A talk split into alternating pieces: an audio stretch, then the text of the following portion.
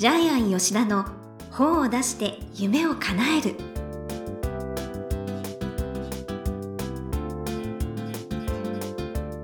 こんにちは倉島真帆です。ジャイアン吉田の本を出して夢を叶える。ジャイアン今回もよろしくお願いいたします。はい、よろしくお願いします。はい2020年最初の放送となります。ジャイアンはムーミンパークに行ってきたそうですね。そうですね、あのムーミン大好きで、一応ぬいぐるみ全部コンプリートしてるんですけども。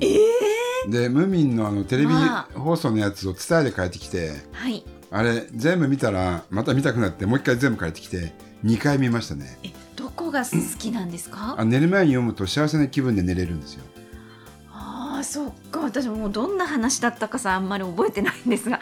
そうでしたか。ムーミン谷に住むムーミントロールええ。のお話。えで、あのまあ化け物なんですけど、はい。えーまあ最初はカバに見えるかもしれませんけど、あれはトロールというえ？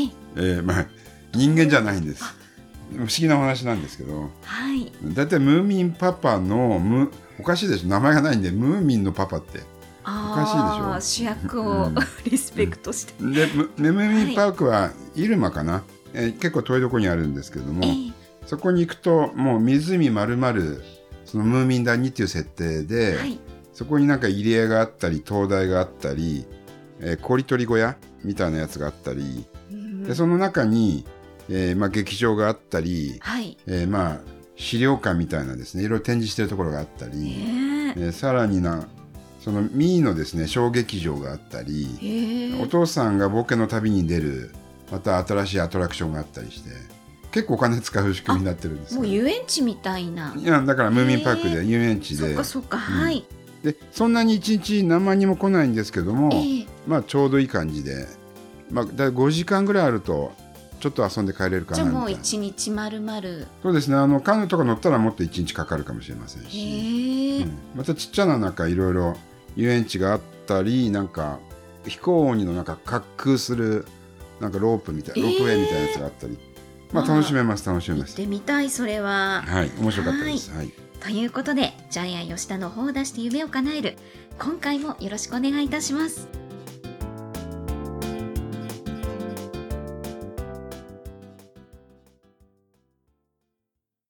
続いてはいい本を読みましょうのコーナーです。このコーナーはジャイアンが出版プロデュースをした本も含めて世の中の読者の皆さんにぜひ読んでもらいたいといういい本をご紹介しています。今回の一冊は何でしょうか？はい、えー、本田健さんの一瞬で人生を変えるお金の秘密ハッピーマネー。はい。えーサブタイトルがですね、これからの人生をお金と楽しく安らかに過ごす方法。えー本田健さんとジャイアンは、この前カウントしてみたら3年間で8回出版セミナー、出版講演会、ね、出版合宿やってまして。はい、5年で10回ぐらいやってますね。はいえーということで、ジャイアンのメンターでもあります。じゃあ、まあ、えー皆さん知ってると思いますけど、一応プロフィール読んでもらっていいですか？はい。はい。作家、神戸生まれ、経営コンサルタント、投資家を経て、29歳で育児セミリタイヤ生活に入る。4年の育児生活中に作家になるビジョンを得て執筆活動をスタートする。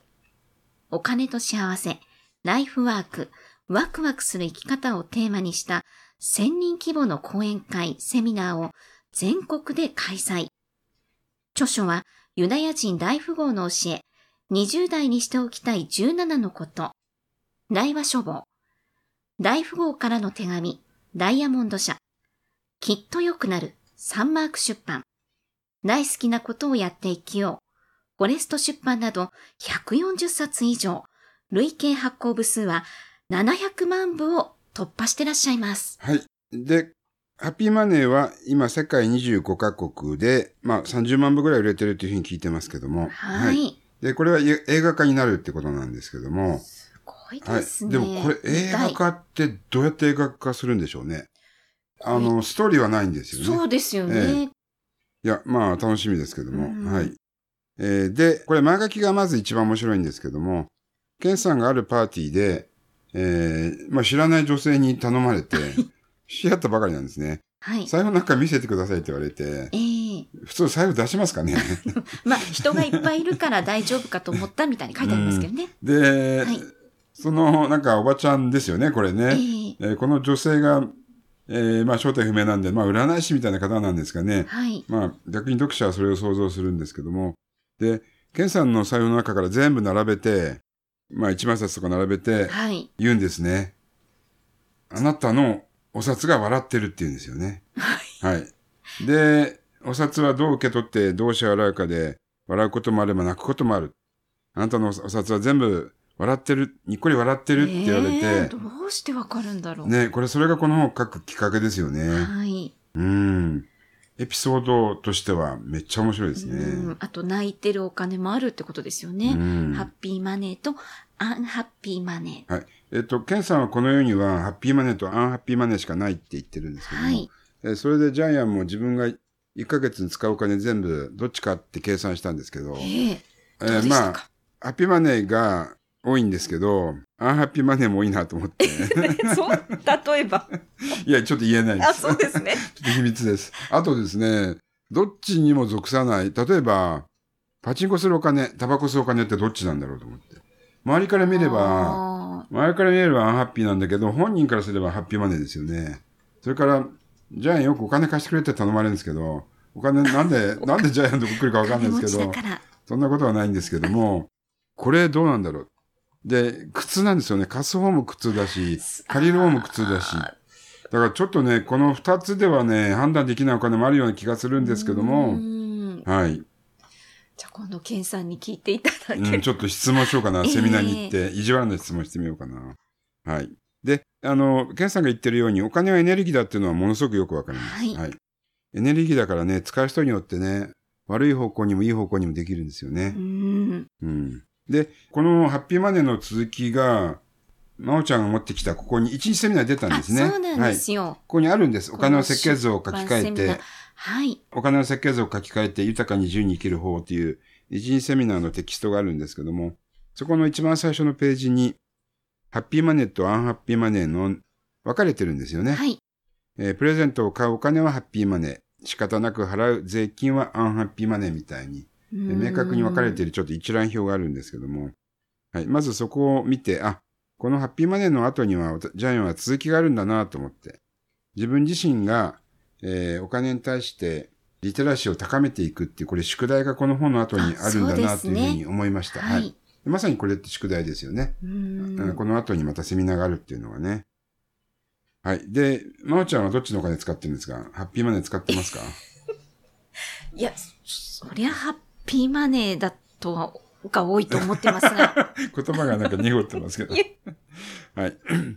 で、あの、ケンさんはこの本の中で、お金では幸せは買えないって言ってるんですよね。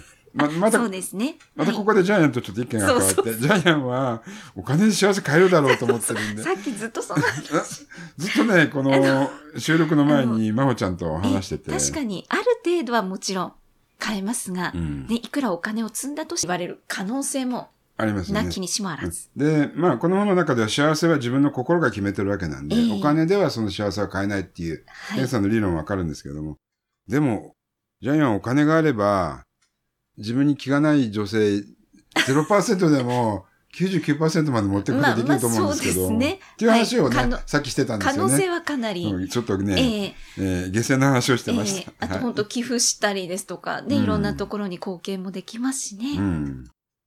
で、この本はあの、多分、本田健さんが今まではい。お金に対する、あるいはお金と幸せをテーマに書いてきたその集大成と言ってもいい内容でですあね、はい。かなりみっちり書かれてます本当内ね。容が濃い本です。うん。読書会もね、やってらっしゃるぐらいで。はい。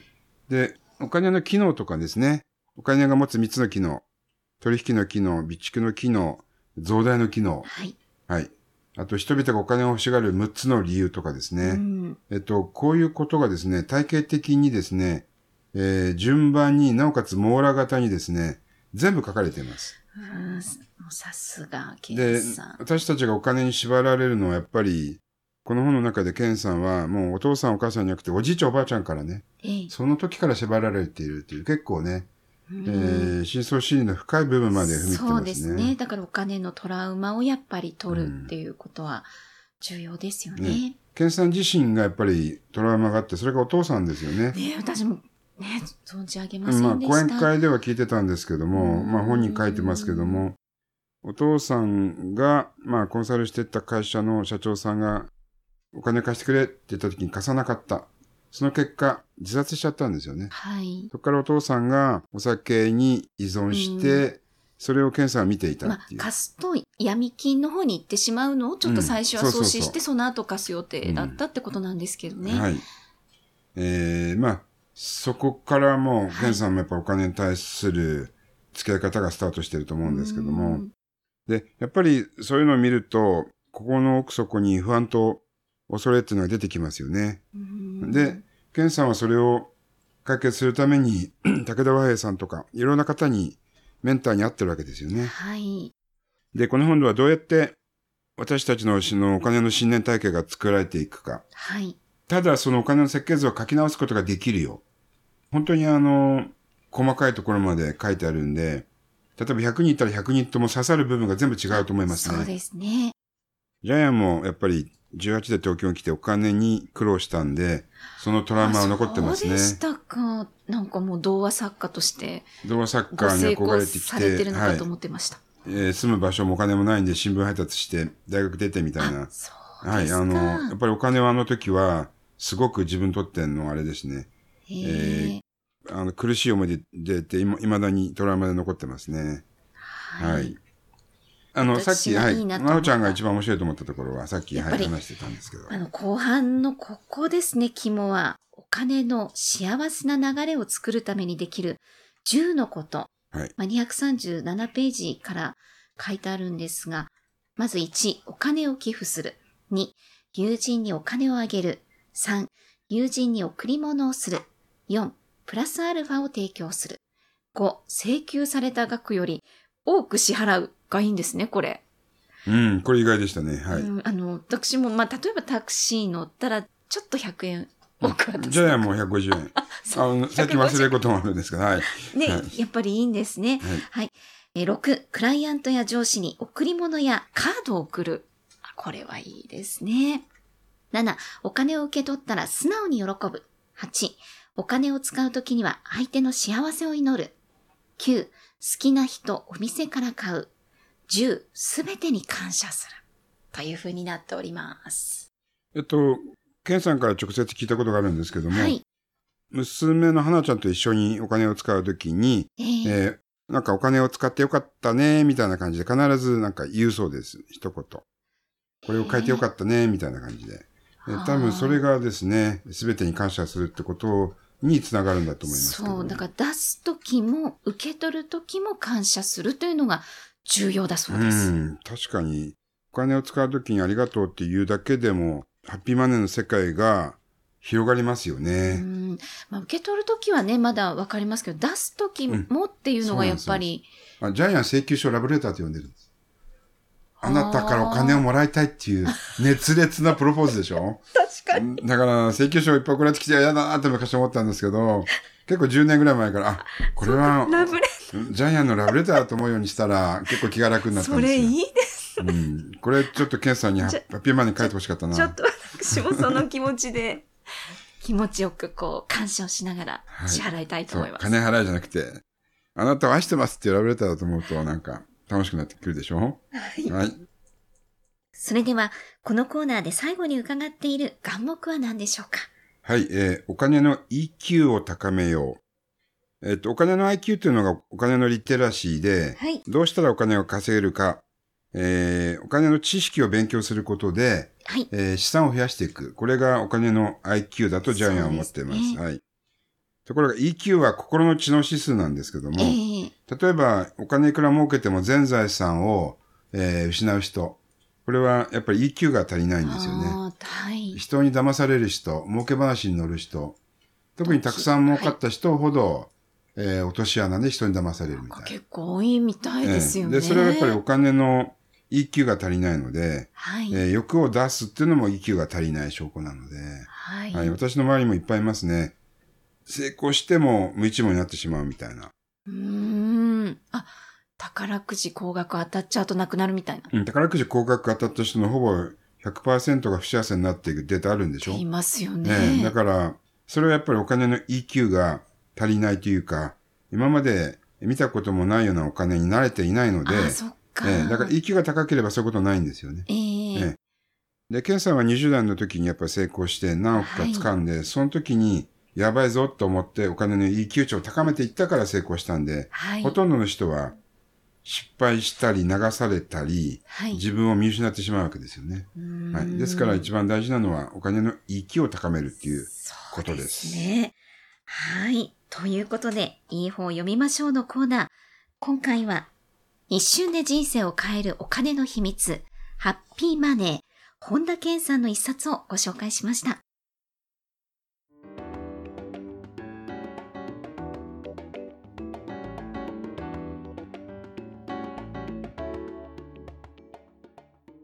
続いては、本を出したい人の教科書のコーナーです。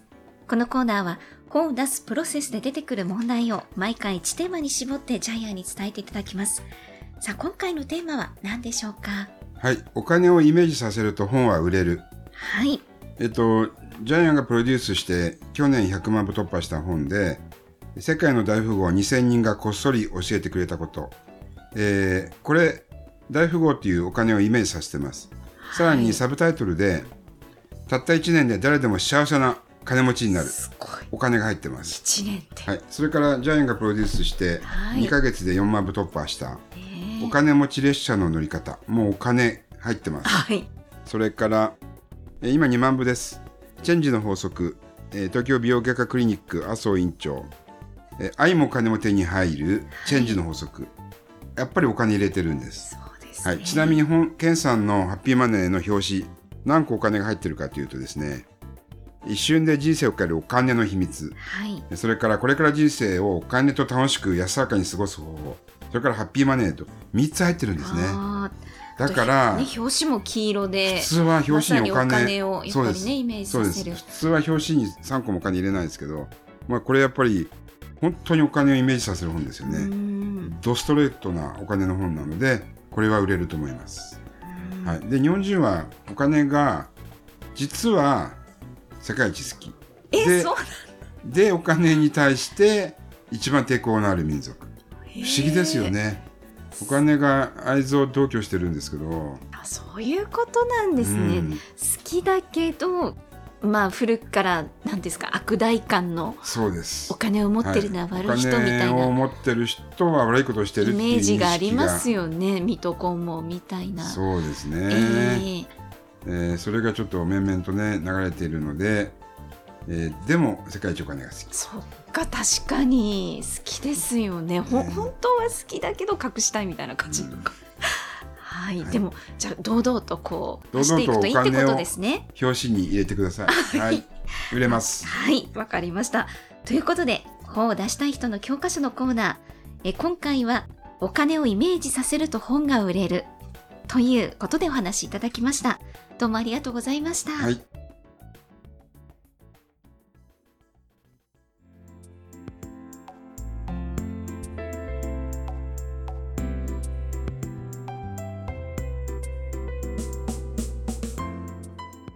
ジャイアン吉田の本を出して夢を叶える。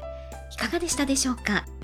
この番組では、ジャイアンへの質問もお待ちしています。例えば、出版に関する質問など、何でもお待ちしていますので、天才工場のホームページをチェックしてみてください。また、この番組で質問を採用された方には抽選で、ジャイアンのサイン入りの本をプレゼントします。